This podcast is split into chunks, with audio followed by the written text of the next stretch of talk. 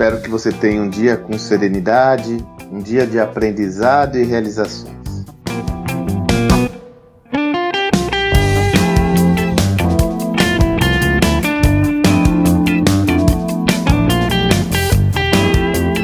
Quando posto esse áudio, é uma segunda-feira, dia 22 de março, é o dia da minha newsletter semanal. Se você está me acompanhando e é novo ou nova aqui, toda semana, toda segunda-feira pela manhã, eu escrevo, eu produzo uma newsletter é, em texto, onde me aprofundo de uma forma mais estruturada a explorar um tema em específico.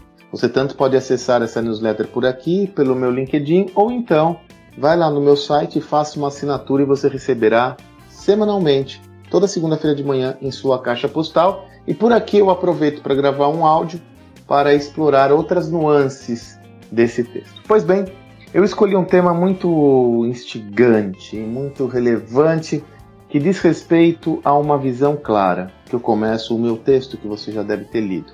Aquilo que não é mensurado não é gerenciado. Essa lógica é egressa, sobretudo dos programas de qualidade total, sobretudo do, dos projetos que foram eh, originados é, no Japão pós-guerra, que trabalhavam numa lógica de alta eficiência operacional e, como tal, é, forjaram essa visão clara da necessidade de mensurarmos tudo para podermos gerenciar todas as atividades do nosso negócio. É curioso que, mesmo essa tese sendo construída numa lógica que não existe mais, essa lógica da eficiência operacional, hoje dá espaço também para a inovação, é muito interessante como continua sendo muito válido e relevante a perspectiva de mensurarmos todas as atividades chaves. O que eu vejo como desafiante hoje é que o nível de variáveis muitas vezes contido em um novo projeto, em uma inovação, são de duas naturezas que tornam esse processo mais complexo. Eles são variáveis muitas vezes em quantidade enorme e segunda muito intangíveis. Uma coisa é você mensurar a, a, a ter algum indicador para a qualidade de vendas de um produto já existente. Outra coisa é quais métricas você vai utilizar para mensurar uma inovação, já que você não tem uma base anterior, nem o repertório, nem a história. É dessa lógica que vem uma visão que eu gostei muito. Em 2008 eu estive com o Sean Ellis. Ele é o cara que criou esse contexto do growth hacking. Tive a oportunidade de uma conversa com ele e ele evidenciou muito. Eu fiz essa pergunta a ele, falei: "Porra, mas tem tanta métrica hoje, como é que a gente monitora os nossos processos sem perder, sem dispersar nosso foco?" E ele trouxe essa ideia que eu tô, estou trazendo a você nesse texto, a North Star Metric.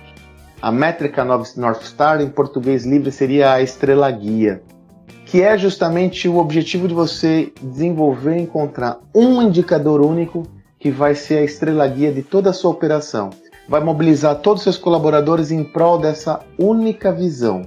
Muito curiosamente, eu me recordo que numa das nossas imersões, um dos participantes falou: Sandro, mas isso não é antagônico? Você tem que mensurar todas as atividades, você está falando para usar poucos indicadores? Excelente pergunta. Veja, você, a, a minha proposta é que você, sobretudo quando está iniciando um projeto, você comece com poucos indicadores para se familiarizar com essa tese, aprender e a partir daí expandir.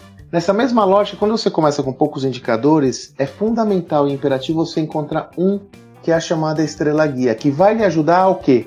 A desdobrar todos os outros. E mais do que isso, ele funciona como uma visão unificadora, onde todos olham e entendem essa perspectiva. No texto eu coloco exemplos do Spotify, do Facebook, do Airbnb, que usam essa tese para mobilizar toda a sua cadeia de colaboradores junto a uma métrica só. Não significa dizer que você vai abdicar das outras, Primeiro profundidade, depois abrangência. Comece com uma métrica poderosa, dessa métrica desdobre em mais duas ou três e com o tempo você vai construindo o seu dashboard de acordo com a maturidade que a sua equipe vai ter de leitura e análise desses dados.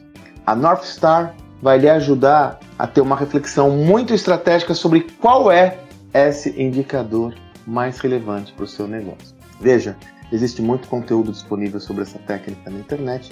Se você desejar se aprofundar, eu recomendo que você estude outros materiais sobre essa tese. Ela é bastante simples e por isso tão poderosa. Espero que você tenha um excelente dia e até amanhã.